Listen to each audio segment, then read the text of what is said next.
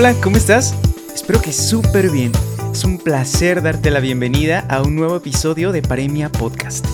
En esta ocasión analizaremos una frase padrísima que encierra un trasfondo de fuerte crítica hacia la conceptualización generalizada de lo que llamamos inteligencia y de lo que podría considerarse el mecanismo del sistema educativo.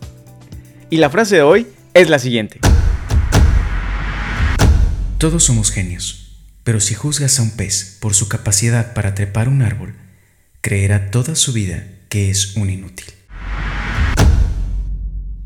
Aunque la atribución de esta frase se hace generalmente a Albert Einstein, su origen real no está claramente definido.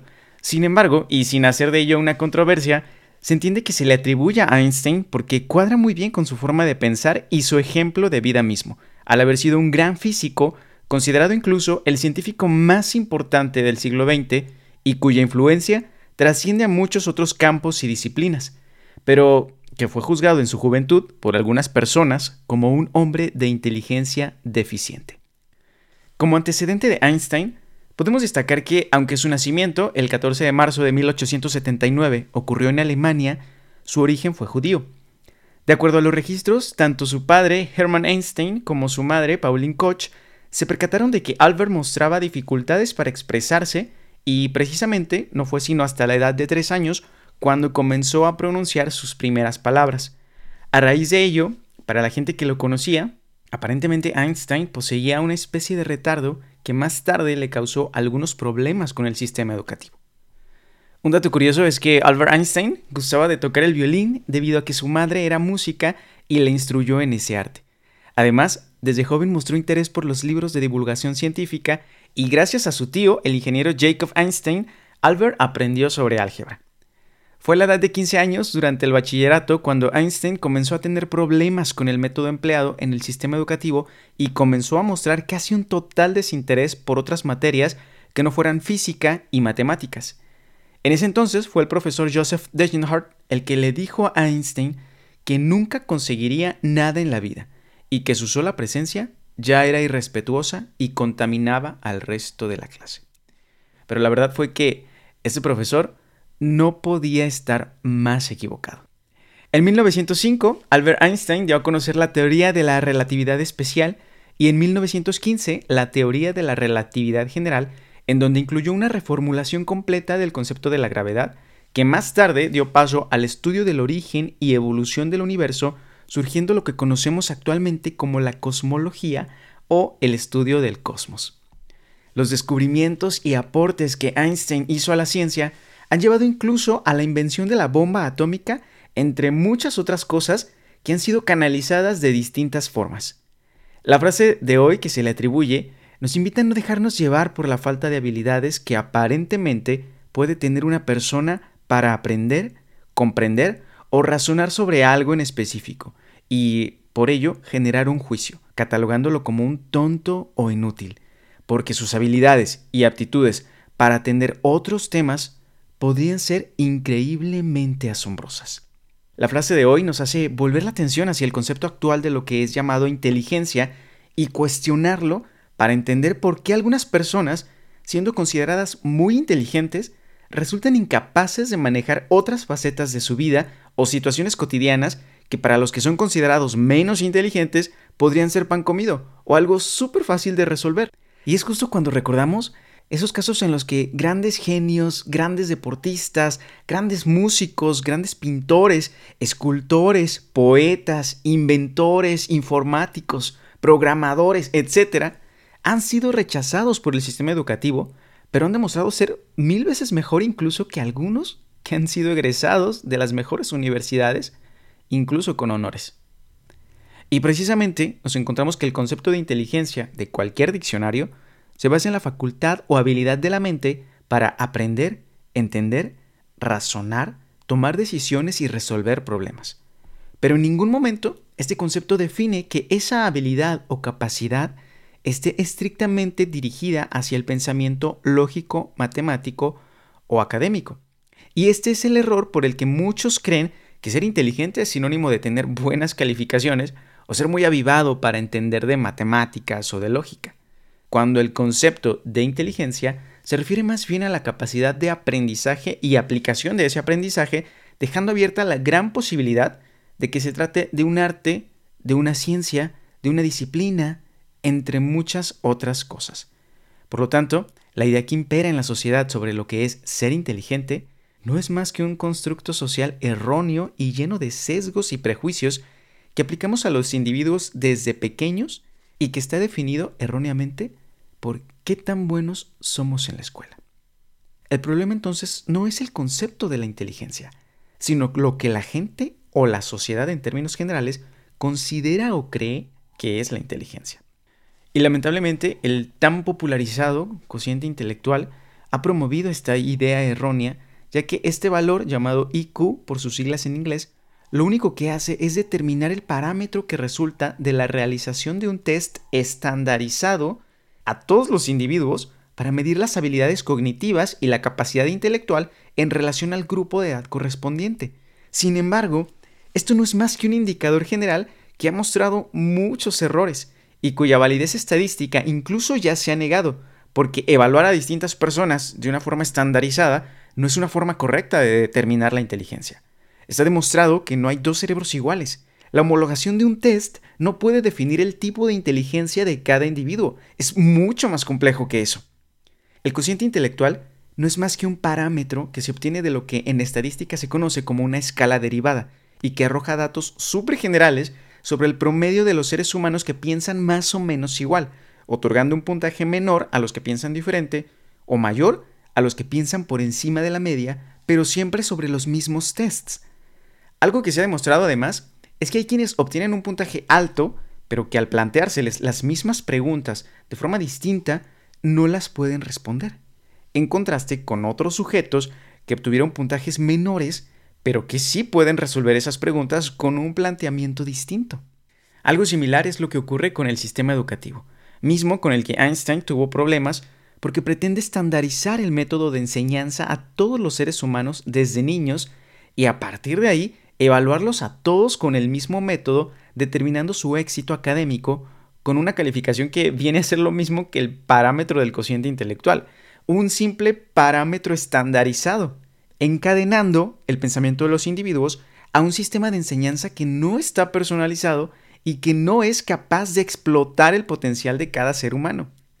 Lamentablemente, la sociedad está envuelta en ese sistema e incluso la mayoría de los padres le exigen al niño someterse a ese sistema y aceptan que si el niño no obtiene buenas calificaciones, entonces su futuro está en incertidumbre, generando con ello más confusión en los pequeños que arrastrarán o arrastraremos por el resto de nuestras vidas si no cambiamos la perspectiva de lo que significa la inteligencia y comprendemos que no se determina por una boleta de calificación o por un resultado que arroje un test de IQ.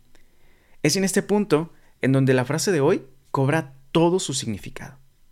Sin embargo, antes de continuar, ha llegado el momento de cuestionarla. Aunque encierra una verdad tan importante, toda frase merece ser cuestionada por el bien del conocimiento. Y el punto de cuestionamiento para esta frase radica en la generalización que hace al inicio, al señalar que todos somos genios, cuando se podría afirmar que no, no todos somos genios, pero sí podemos serlo. Y digo no todos somos genios porque aunque tengamos las habilidades, capacidades y aptitudes para hacerlo, nos encontramos envueltos en la ignorancia de cómo explotar ese potencial debido a la ineficacia del sistema educativo, de los sesgos y paradigmas que imperan en la sociedad sobre lo que es la inteligencia, incluso debido a que estamos envueltos en un modo de vivir tan rutinario que nos arrastra a nuestras zonas de confort y nos impide liberar ese genio que en efecto podemos llegar a ser. Y dicho esto, pasemos ahora al análisis más subyacente de la frase. Y en este punto, ya que al principio nos referimos al concepto de la inteligencia y de lo que se trata ser inteligente, cabe señalar ahora que, de acuerdo a la teoría de las inteligencias múltiples del psicólogo e investigador de Harvard, Howard Gardner, existen ocho tipos definidos de inteligencia, contrario a la teoría de la inteligencia única que es medida por el IQ. En esta teoría de las inteligencias múltiples, Gardner considera que, por ejemplo, uno de los más grandes físicos teóricos como Stephen Hawking no es que sea más inteligente que Lionel Messi, sino que tanto Hawking como Messi han desarrollado cada uno un tipo diferente de inteligencia. Además de que existen casos de otro grupo de individuos llamados savant en esta teoría y que se refiere a aquellas personas que desarrollan grandes habilidades cognitivas en un campo específico, pero que no pueden desarrollar otras que son aparentemente básicas, como lo que ocurre con aquellas personas a las que se les dificulta entablar una conversación sencilla o hilar enunciados, pero que son capaces de memorizar mapas o libros enteros a todo detalle. De esta forma, Gardner enlista los siguientes tipos de inteligencia que todo ser humano puede desarrollar. Cabe señalar que solo los dos primeros de esta lista son los únicos que miden los test de IQ. El primero es la inteligencia lingüística, que implica el dominio del lenguaje y la comunicación. El segundo, la inteligencia lógico-matemática, que se refiere a la capacidad para el razonamiento lógico y la resolución de los problemas matemáticos. El tercero, la inteligencia visual espacial.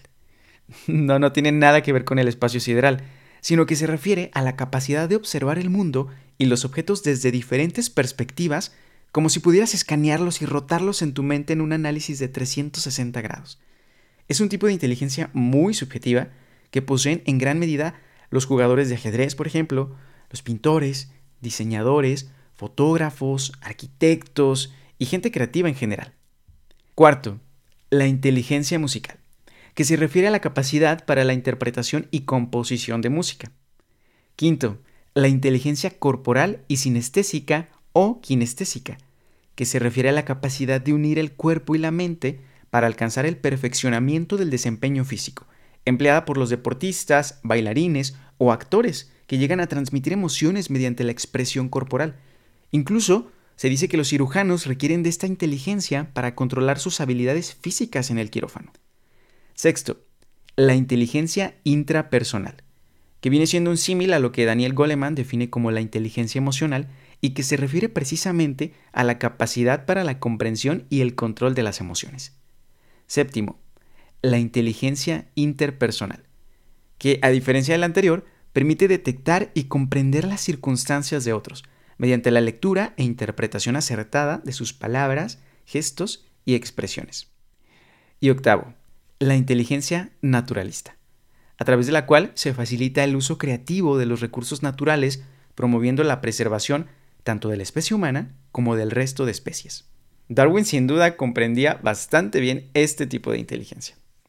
Este listado de los distintos tipos de inteligencia se encuentra todavía en crecimiento, de acuerdo a las últimas investigaciones de Howard Gardner. ¿Te identificaste con alguno de estos tipos de inteligencia? Seguramente el que más te llamó la atención es el que podrías explotar al máximo. Aunque yo te diría que no te conformes solo con uno, ya que todos pueden ser aprendidos y mejorados. Ahora que hemos cuestionado y puesto sobre la mesa la fiabilidad del parámetro que establece el famoso IQ, estarás de acuerdo conmigo en que pensar que el cociente intelectual realmente determina el nivel de inteligencia humana sería tan ridículo como juzgar, por ejemplo, a Sor Juana Inés de la Cruz por su capacidad para comprender la física cuántica, o a Stephen Hawking por su capacidad para tocar el piano, o como juzgar a Mozart por su capacidad para comprender la medicina al nivel de Hipócrates o de Alexander Fleming. Tal como dice la frase que analizamos en este episodio, así de ridículo es juzgar a un pez por su capacidad para trepar árboles. Sin embargo, tendrá que pasar un buen tiempo para que en nuestro sistema educativo se le permite evolucionar a partir de esta premisa. Además de que seguramente en ese proceso vaya arrastrando algunos de sus vicios y errores que han perdurado por tantos años. Mientras tanto, saquémosle el mayor provecho posible, pero procuremos despojarnos en lo individual de esos vicios que está claro que posee y evitemos promoverlos para que esa cadena a las que ese sistema educativo arcaico nos ha sometido se vayan oxidando poco a poco y terminan sucumbiendo a la fuerza de ruptura de una sociedad bien informada y sobre todo de una sociedad inteligente. Así evitaremos que más futuros genios sean juzgados de forma errónea y mueran sin haber dado a conocer al mundo todo el potencial de su inteligencia. Yo soy Daniel Cruz y una vez más te doy las gracias por haberte dado el tiempo de escuchar este podcast.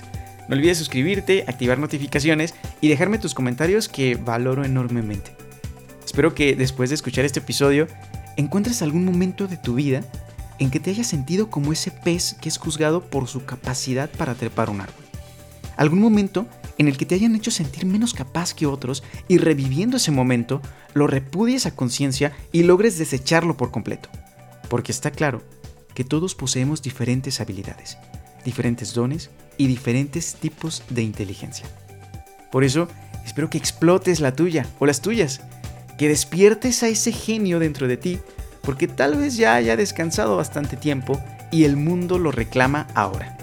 Pero sobre todo, quiero despedirme deseándote, o mejor dicho, pidiéndote, o incluso suplicándote, que nunca permitas que te juzguen como a un pez por su capacidad para trepar árboles. Mucho menos cuando tú no buscas trepar ningún árbol, sino volar sobre ellos. Hasta pronto.